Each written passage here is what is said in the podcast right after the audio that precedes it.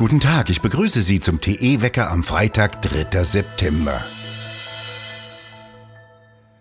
Das komplette Energierecht in Deutschland muss umfangreich geändert werden.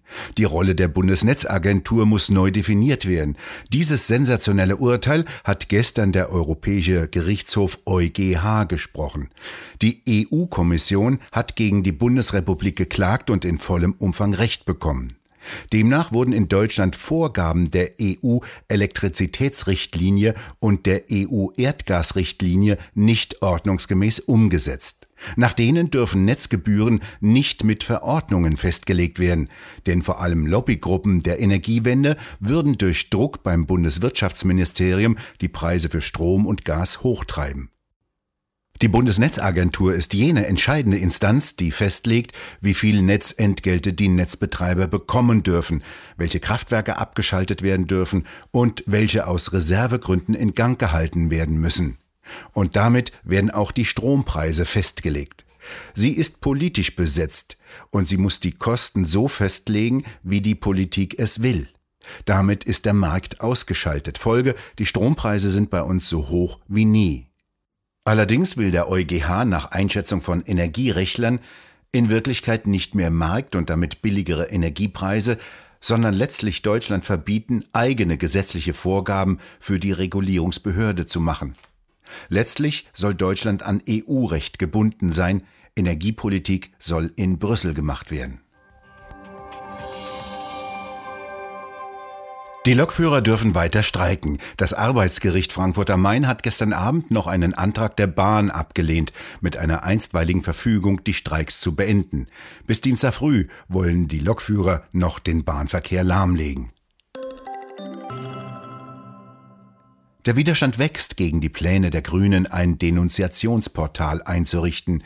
Der grüne baden-württembergische Finanzminister Bayers hat eine anonyme Meldestelle eingerichtet, in denen jeder seine Nachbarn wegen angeblicher Steuerhinterziehung anzeigen kann. Die grüne Spitzenkandidatin Baerbock will das sogar bundesweit haben. Die FDP will diese Pläne stoppen. FDP-Finanzexperte Tonka, die FDP werde keinen Koalitionsvertrag unterschreiben, in dem der Steuerpranger erwähnt wird. Die Linken in Thüringen wollen Eltern mit 250 Euro Bußgeld bestrafen, wenn sie ihre Kinder nicht auf Corona testen lassen. In der kommenden Woche beginnt in Thüringen die Schule. Alle Kinder müssen zweimal pro Woche auf Corona getestet werden. Der für die Bildung zuständige Minister Holter, der früher übrigens an der Parteihochschule in Moskau Gesellschaftswissenschaft studiert hat, will alle Eltern mit einem Bußgeld bestrafen. Der bildungspolitische Sprecher der AfD-Oppositionsfraktion im Thüringer Landtag, Denny Jankowski, lehnt verpflichtende Corona-Tests an den Schulen strikt ab, da sie weder verhältnismäßig noch aufgrund ihrer erheblichen Ungenauigkeit zielführend seien. Jankowski wörtlich, die Durchsetzung mittels Androhung von Bußgeldern ist eine nicht hinnehmbare Beschränkung der Freiheitsrechte, gegen die wir parlamentarisch mit allen Kräften vorgehen werden. Dies nicht zuletzt unter dem Blickwinkel, dass die Ständige Impfkommission STIKO noch vor wenigen Tagen erneut eingeräumt hat, dass Schulen keine Pandemietreiber sind.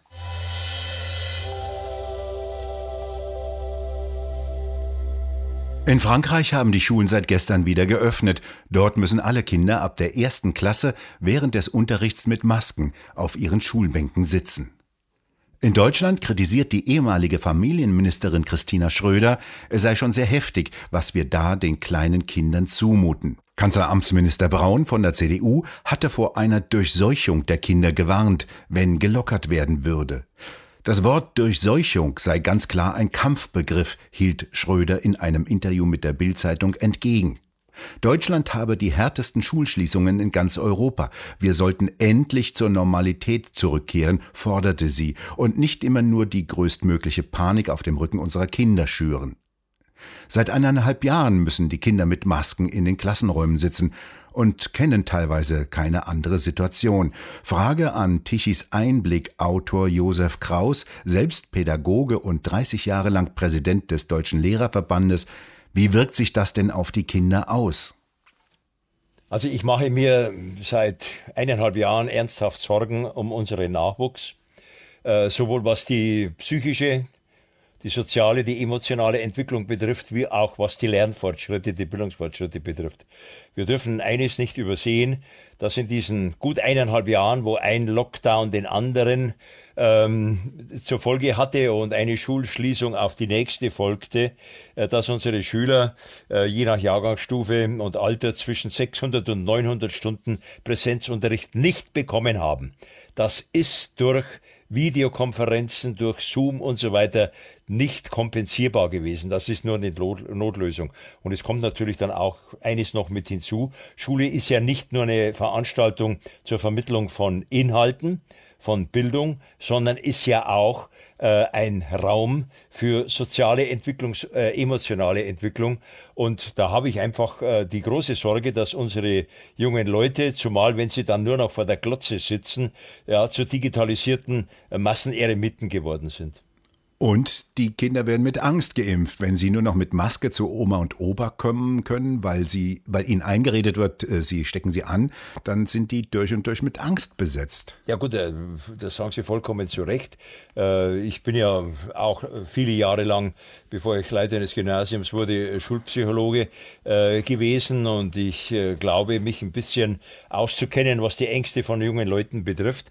Und die haben deutlich zugenommen. Äh, es haben nicht nur die Verhaltensauffälligkeiten zugenommen, die Konzentrationsstörungen, die Essstörungen zugenommen, sondern es haben auch die Angststörungen zugenommen. Ja? Ich könnte krank werden, ich könnte sterben, ich könnte meine Oma anstecken, sodass die sterben muss. Äh, und je länger wir diese Testerei fortführen. Je länger wir die Maskenpflicht fortführen, desto mehr ängstigen wir unsere Kinder. Und da bitte ich doch herzlich die Politik einfach mal um eine differenzierte Güterabwägung. Hier Gesundheitspolitik, das ist das eine. Und das andere, das ist das Recht der Kinder auf Bildung und das Recht der Kinder auf freie Entfaltung der Persönlichkeit, wie wir es ja sogar wörtlich im Grundgesetz stehen haben. Warum kommt von den Lehrerverbänden so wenig? Warum eiern die so rum? Naja gut, die Lehrerverbände sind natürlich irgendwo ein äh, Dilemma. Einerseits ist ihnen schon äh, der Lernfortschritt, sind ihnen die Bildungsfortschritte der jungen Leute ein Anliegen. Andererseits haben sie natürlich auch eine Klientel zu vertreten, die zum Teil halt auch etwas ängstlich ist.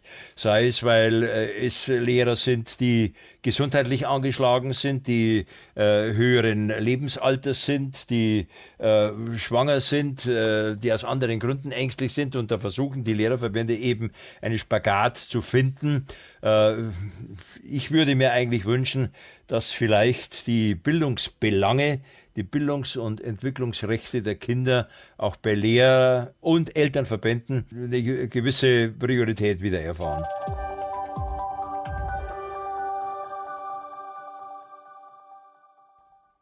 Ein sparsames 0 zu 2 brachte die deutsche Nationalmannschaft gestern beim ersten Qualifikationsspiel für die nächste Fußball-Weltmeisterschaft mit nach Hause. So ging das mit Spannung erwartete erste Spiel des einzigen Weltmeisters unter dem neuen Bundestrainer Hansi Flick gegen Liechtenstein zu Ende, das übrigens vor kurzem gegen die Färöerinseln mit 1 zu 5 verloren hatte. Immerhin haben alle Spieler der deutschen Mannschaft vor Anpfiff die Nationalhymne mitgesungen. Das nächste Spiel findet am Sonntagabend gegen Armenien statt. Über das Wochenende bleibt es sonnig und tagsüber teilweise sehr warm, nachts mit 13 bis 15 Grad richtig kühl. Bis Mitte kommender Woche bleibt es weiter trocken und sonnig mit Temperaturen von 25 bis teilweise sogar 28 Grad. Was dann mit dem Hoch passiert, das unser Wetter derzeit bestimmt, wissen die Wettermodelle noch nicht. Wir bedanken uns fürs Zuhören und schön wäre es, wenn Sie uns weiterempfehlen würden. Wir hören uns morgen wieder, wenn Sie mögen.